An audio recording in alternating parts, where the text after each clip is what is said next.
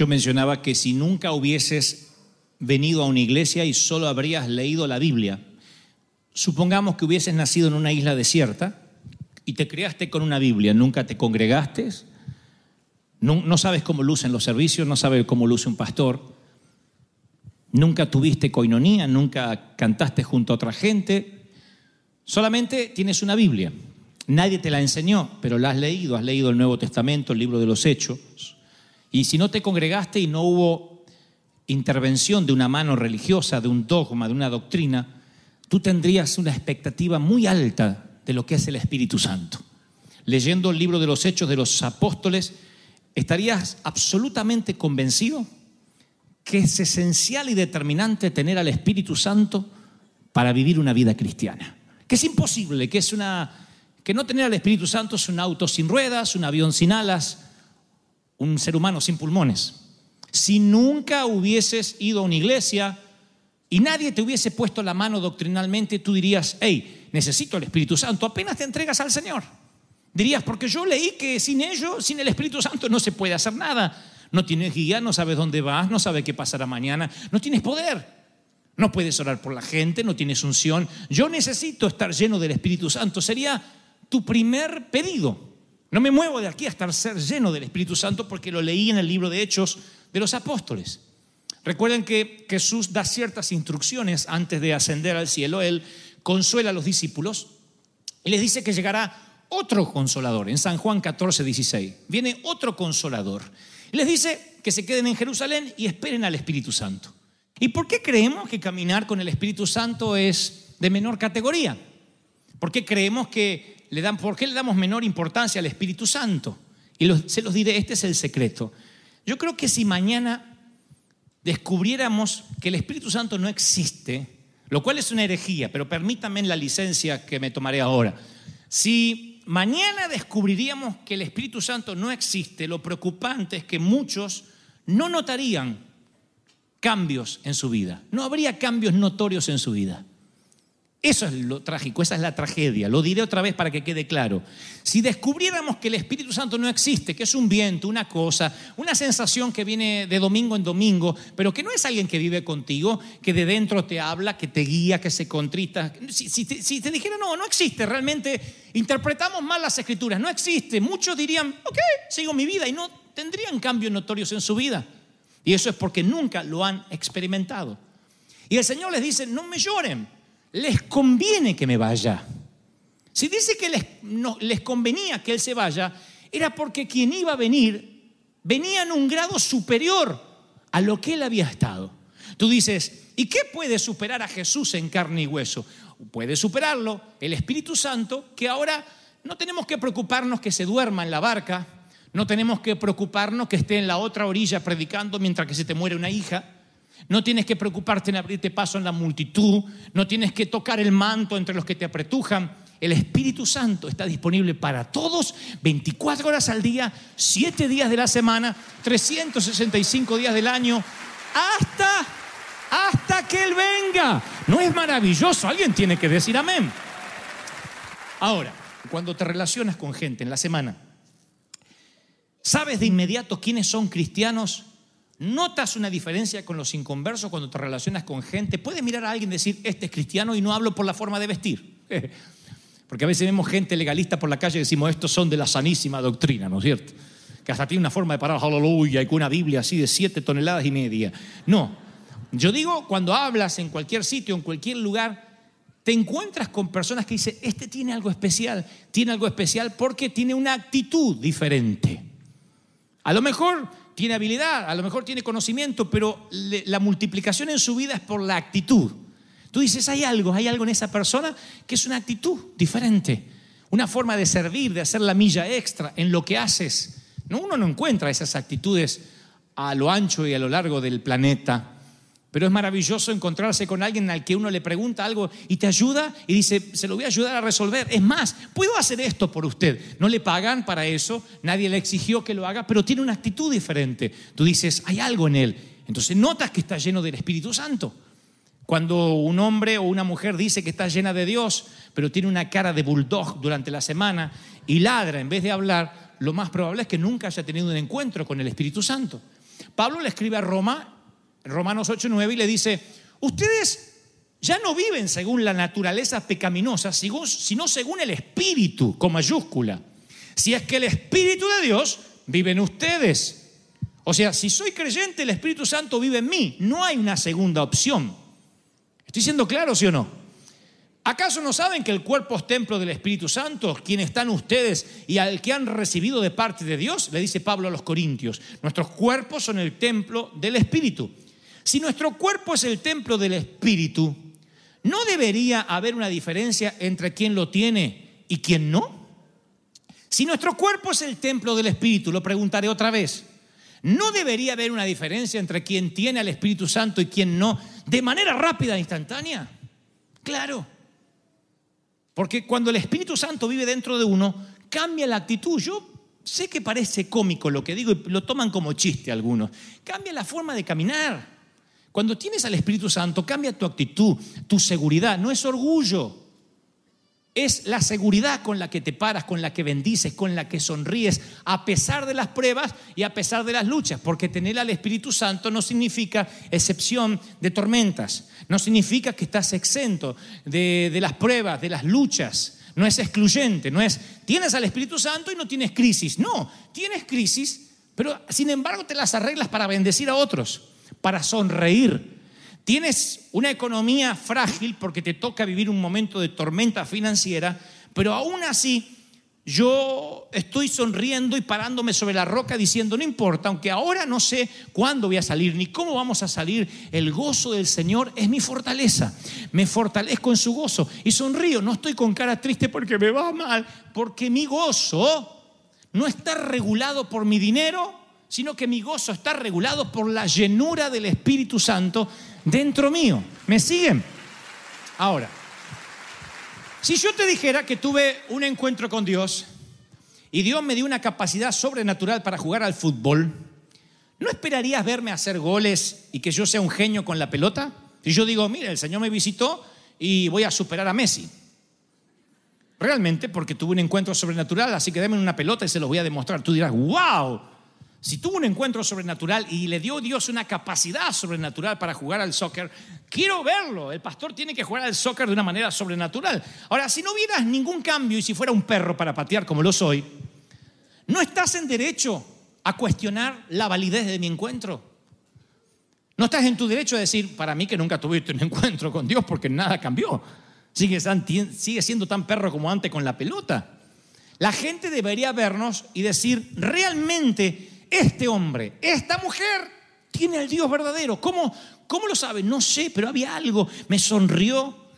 Y, y, a pesar de que estamos en crisis, nos están por despedir a todos, ¿sabes lo que me dijo? No te preocupes, todo está bien, Dios está al control.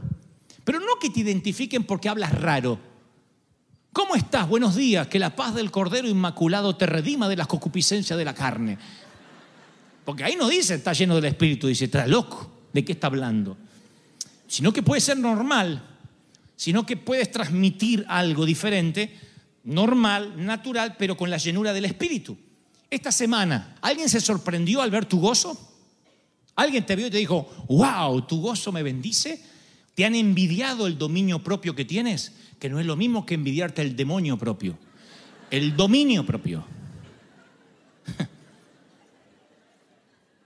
¿Te han envidiado el dominio propio? Todos te miran dicen, deberías explotar.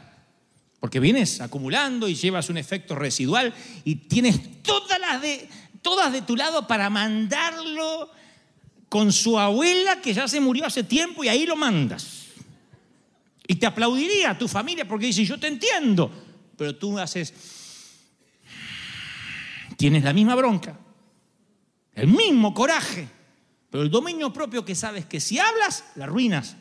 Y esto no significa que te transformes en un pusilánime que siempre cedas, sino que hay momentos para hablar y momentos para callar. ¿Quién te nota la diferencia? El Espíritu Santo. El Espíritu Santo te dice, ahora tienes que hablar, este no es el momento. ¿Cuánto hace que el Espíritu Santo te dice, espera, no hables en caliente, espera? No seas calentón, no vayas a hablar ahora. Eh, Yo esto no me lo voy a contar. Y metes la pata.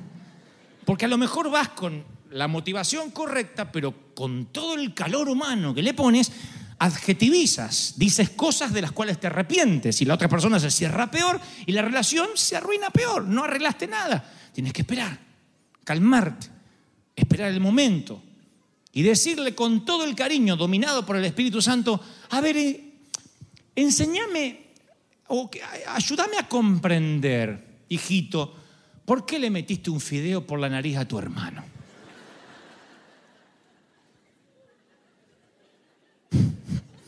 Eso es dominio propio. ¿Por qué colgaste al abuelo, le arrancaste el pulmotor y lo colgaste del balcón? A ver, a ver, ayúdame a comprender. A ver, a, lo mejor te dice, no, lo que pasó, la cosa es que el Espíritu Santo te da un dominio propio. ¿Qué es lo que te diferencia de los inconversos? No te hace cristiano una, una, gorrita, un- algo que tengas en la cabeza que diga River Church o una camiseta. Eso no te hace cristiano. Lo que te hace cristiano es la actitud. Es que la gente diga, la verdad que tienes un gozo que me sorprende. Una vida espiritual no puede ser falsificada, no puede ser adulterada. Pero cuando tienes al Espíritu Santo, de pronto tu manera de ser cambia, tu forma de hacer negocios cambia, tu manera de tratar a los hijos cambia, tu manera de tratar al cónyuge cambia, tu manera de emprender, de hablar, desaparece la grosería en tu manera de hablar. Y si tienes que hablar duro, dice las cosas que tienes que decir, pero por alguna razón la gente se siente bendecida cuando la retas. Si la gente termina enojada contigo y molesta, es porque el Espíritu Santo no está en ti. Es una gracia que Dios da. Esa gracia es la que permite decir cosas muy duras con una anestesia para que no duela.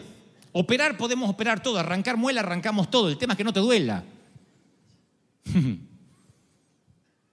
Si te duele es porque no hubo anestesia la anestesia es el Espíritu Santo. No puedes emprender, no puedes hacer, no puedes hablar, no puedes soñar, no puedes visionar. Y Dios dice, si me crees como un niño, vas a recibir bendiciones. Te voy a bendecir, te voy a multiplicar, te voy a tocar. Todo lo que emprendas prosperará. ¿Cuántos reciben esta palabra? Aleluya. A mí no me molesta tanto envejecer, porque yo hago chistes con la edad. No me molesta envejecer, me molesta ponerme viejo.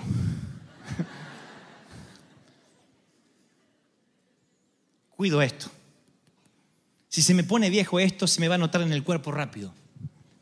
Tan solo con que se me avejente mi forma de pensar, se me empe- empecé a sentir dolores en la espalda. ¿Vieron que hay gente que es vieja y tiene 25 años y es vieja por su forma de pensar? Yo tengo un amigo que es viejo, varios amigos que son viejos y son jóvenes en edad, pero son viejos en la forma de pensar, en la forma de divertirse. Gente que no se ríe, que perdió la capacidad del gozo, de la alegría, de la broma. Y cuando te deja de reír y cuando te, los músculos siempre se esfuerzan para estar la vida así, y te empiezas a parecer un androide, te empiezas a parecer un cristianoide, te empiezas a envejecer. Cuando pensamos como viejo, el Espíritu Santo no puede, dice la Biblia, no se puede derramar vino nuevo sobre odres viejos. Y yo muchas veces he dicho, y el vino nuevo va a venir y te va a romper el odre. Pero no, Dios cuida el odre viejo. Cuando te pones viejo, te ama tanto que no te da una nueva revelación para que no te haga mal. Sí. Porque Dios dice, si le pongo vino nuevo, le rompo la cabeza, pobre hombre. Hay cosas que a mi papá no, se las puedo explicar nunca. Mi mamá partió con el Señor sin manejar un control remoto, sin manejar un celular, porque pobrecita le doy un celular y dice, ¡ay no! ¡Suena! Es así. Y se ríen porque hay muchos acá que están así también. Hay que protegerte. El Señor te protege cuando ve que tu mente envejece. ¿De quién depende que tu mente se ensanche? ¿Que se ensanche el sitio de tu tienda o te vuelvas escaso? ¿De qué depende? De que el Espíritu Santo esté operando en ti, si no enseguida te avejentas. Y, y lo peor no es envejecer con dignidad el cuerpo, arrugarnos, tener un par de canas. Lo peor es envejecer en la forma de pensar, en la forma de soñar, en la forma de visionar, en la forma de emprender una familia. No hay peor cosa que convivir con una vieja, con un viejo, que tiene 30 años y está... Ay, Dios mío. Lo bueno que de verdad se van al cielo porque en el infierno no lo aceptan, no hay cupo para gente así. Porque el diablo es diablo, pero no es tonto. ¿Cuándo fue la última vez que innegablemente, innegablemente viste el obrar del Espíritu Santo en tu vida? Que dijiste, esto no está en mí. Esto tuvo que haber sido el Espíritu Santo. Me chocaron y en otro momento bajo del auto y lo agarro del cogote al tipo. ¿Y ahora? ¿El seguro puede ser? Dijiste, esto es el Espíritu Santo. Preparaste la comida, vino tu marido y dijo, esto hay para comer. Te hago otra cosa. Dijiste, es el Espíritu Santo.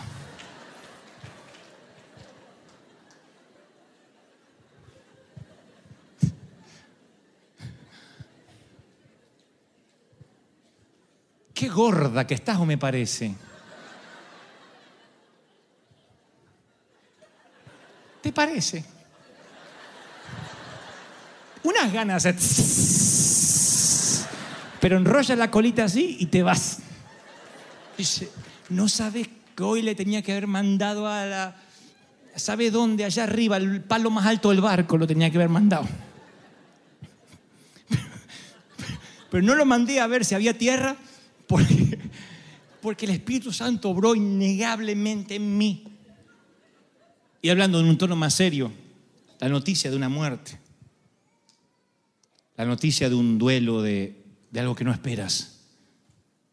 Y tu fortaleza conmueve al que está al lado y dice, wow, yo estaría destruido si fueras tú. Y tú dices, no, porque por años he predicado, ¿dónde está muerte tu aguijón y dónde o sepulcro tu victoria? Y aunque tengo dolor y eventualmente derramaré lágrimas, no voy a hacer ¡Ah! porque no entendí nada. Entonces, ¿de qué se trata el Evangelio? Si la vida se me detiene porque un ser querido toca adelantarse en el camino a la eternidad y no puedo levantarme de la cama, no habré aprendido nada, no estoy lleno del Espíritu Santo. Una persona que no tiene al Espíritu Santo se deprime y se quiere tirar a la tumba con el que se murió. Una persona que está llena del Espíritu Santo dice, ¿qué quiere Dios decirme con esto? ¿Qué puedo aprender? ¿Puedo dedicarme a llorar? Puedo llorar. Podemos llorar, las lágrimas son parte del tiempo que habla el, sabio predicador en Eclesiastés. Las lágrimas tienen que venir, pero eso no me va a detener, no me voy a plantar en un lugar, no me voy a deprimir. Ese es el control del ese es el fruto del Espíritu Santo, el control del dominio propio, paz, benignidad, fe, amor, templanza, mansedumbre. ¿Hay eso en ti en grado sobrenatural? ¿Notas que estás más manso o tu esposa sabe que estás fingiendo? ¿Notas? ¿La gente nota de que tienes más amor? ¿O se dan cuenta que en cualquier momento explotas? Que eso es forzado en la carne, que no es del espíritu. Si es del espíritu, hay un cambio genuino, un cambio que fluye, algo natural, algo que no tienes que forzar. Tú necesitas tener al Espíritu Santo. Y te diré esto para culminar. Durante toda la vida el gusano gatea sobre la tierra, sube y baja unas cuantas plantas. Y un día duerme una larga siesta. Yo tuve gusanos, los coleccionaba, aunque usted no lo crea. Gusanos de seda, los tenía debajo de la cama, en una cajita. Un día los gusanos cambian de sexo.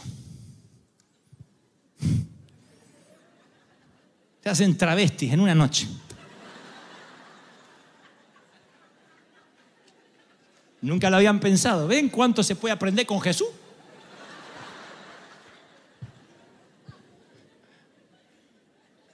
A la noche es un señor gusano. Se arrastra. A la mañana. Ah.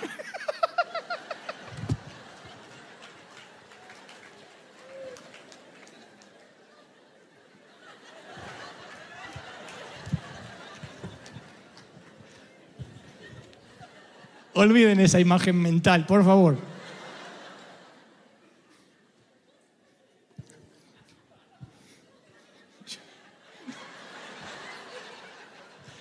Otra vez dice. Yo tenía- una caja así, de gusanos de seda. Lo tenía debajo de la cama. Mi papá decía, ¿para qué querés esa porquería? Le digo, porque se van a convertir en mariposas. Yo nunca pensé, empezaron a armar su capullo, no sé si ustedes lo vieron, y le empiezan a encerrar en sí mismo. Y no hay un día, no es como quien espera el, el cascarón que salga el pollito de adentro. Yo miraba y digo, se murieron todos. Y volví a meter. Una mañana, una mañana, todas las ventanas cerradas, las mariposas, se habían habían cambiado de sexo, eran todas mariposas. Y estaba revoloteando en toda la casa, tenía mariposa arriba de la cama, arriba de la mesa, era un lío. El viejo gritaba, ¡ah, sacate esos bichos! Digo, no sé, a la noche eran gusanos, te juro, no sé qué pasó.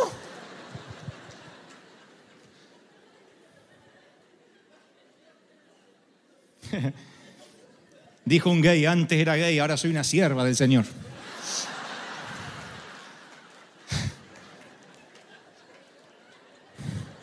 Tenía el chiste hace mucho y dije, algún día lo voy a contar. Y hoy fue.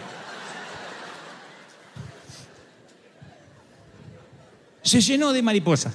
Y saben que yo tuve un pensamiento. Yo pensé, digo, ¿qué le debe pasar al gusano cuando se despierta y descubre que puede volar? Cuando dice, ¿dónde quedó mi cuerpo regordete de gusano y ahora tiene una cinturita de, de- de mariposa? ¿Qué debe pensar? ¿Qué piensa cuando ve que ahora tiene alas? No sé si piensa. Pero debo, digo, debe experimentar un tipo de asombro cuando, cuando su cuerpo cambia. Cuando ahora hace cosas sobrenaturales que para su vida de gusano, de arrastrarse, subir un par de plantas, no estaba acostumbrado. Su mamá gusano nunca se lo dijo. Nunca le dijo, te harás señorita, muchacho.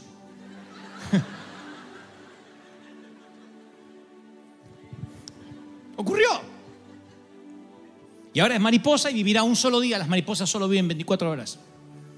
24 horas para volar, 24 horas para aspirar el néctar de alguna flor, 24 horas para hermosear un jardín, 24 horas para que algún niño la atrapemos y la coloquemos en un cuadro. ¿Qué piensas esas 24 horas? Tiene que pensar algo como, wow, tengo una habilidad sobrenatural. Yo nací sin alas. Debe decirle a otra mariposa, te juro que no volaba. Era un gusano. En una caja debajo de la cama de alguien tan loco como para criarnos. Era gusano hasta ayer. Y ahora no sé qué pasó. ¿No debería ser algo así el ser lleno del Espíritu Santo, descubrir habilidades en el carácter, en la forma de ser que no hay manera de explicarlo ni por genes, ni por mi mamá, ni porque me enseñaron, ni por la educación, ni por lo que estudié. Hay un momento donde nada de lo que colguemos en la pared, ningún cuadro, ningún certificado y ningún diploma puede endosar lo que tú eres, solamente el Espíritu Santo. El Espíritu Santo te da algo diferente que hasta te separa de tu familia. Eres diferente a los tuyos. Yo soy diferente a todos los Gebel, a todos los Stokle de parte de la vieja. Soy distinto, no soy mejor, peor, soy distinto. Y dicen, es que increíble, parece que estudió mucho, se preparó y tiene mucho mundo. No, es el Espíritu Santo que tomó un muchachito casi autista, que no podía hablar, tartamudo, lleno de complejos, flaquito, y gris, y de pronto el Espíritu Santo llenó mi vida de cosas que yo no puedo explicar que no puedo explicar cómo ni dónde. Y esto no está hablando bien de mí, está hablando bien del Espíritu Santo, a desmérito de mí, pero a favor y a crédito del Espíritu Santo. ¿Cuántos quieren eso en su vida? Y esta tarde tú decides si vas a volar o vas a gatear como gusano el resto de tu vida. Si vas a vivir en Carnalandia o si vas a tener una vida espiritual. Tú lo decides. Tú decides, no quiero arrastrarme más como gusano, quiero volar. Los que confían en Jehová tendrán nuevas fuerzas, caminarán y no se cansarán, correrán y no se fatigarán, levantarán alas como águila. Me encanta eso. Porque alguien, ¿qué estigma tiene que tener para levantar alas como águila sabiendo que eres un mortal y que solo podrás correr mucho nada más? Pero levanta las alas como águila, es una actitud, cambio de vida, diciendo, lo que no pude hacer de manera natural, lo haré de forma sobrenatural. El Señor traerá en mí aquello que me falta, aquello que la naturaleza no me dio, aquello que los genes me negaron, aquello que no estuvo en el vientre de mi madre. El Señor pondrá en mí cosas sobrenaturales y te vas a sorprender. Porque a lo mejor vas a dar un amor que no creías que podías dar. A lo mejor vas a tener solidaridad como jamás pensaste que podías tener. Y aunque te criaste en un seno de egoísmo, vas a marcar la diferencia, vas a dar, vas a sembrar y decir, yo nunca era así. Si en casa nos peleábamos por un tomate, ¿qué me pasó ahora que estoy sembrando y dando? Que entraste a vivir en la temporada sobrenatural de una vida que no puede ser explicada sin la intervención del Espíritu Santo. Y yo le he dicho al Señor, ayer cuando oraba por la tarde, dije, Señor, quiero que me permitas pastorear o estar al timón por el tiempo que tú quieras de esta nave, de una iglesia sobrenatural, que no pueda ser explicada en el Espíritu Santo. Que, ¿Y cómo estuvo el culto? Y bien, viste, eh, muchacho cuenta unos chistes, estuvo lindo la música, pero ¿sabes qué? Hubo un momento donde el Espíritu Santo tocaba a la gente, sobrenaturalmente. Y eso no lo puede generar él, no lo puede aprender en un seminario, eso no es un curso de oratoria, es la gloria de Dios. Nos estábamos riendo con los gusanos y las mariposas y al instante estábamos llorando bajo la unción del Espíritu. Eso no lo puede hacer el mayor, el mayor de los comediantes, ni el mejor actor. Eso es el Espíritu Santo haciendo lo que un hombre no puede hacer, llegándote a los tuétanos, a lo más profundo de tu ser. ¡Wow!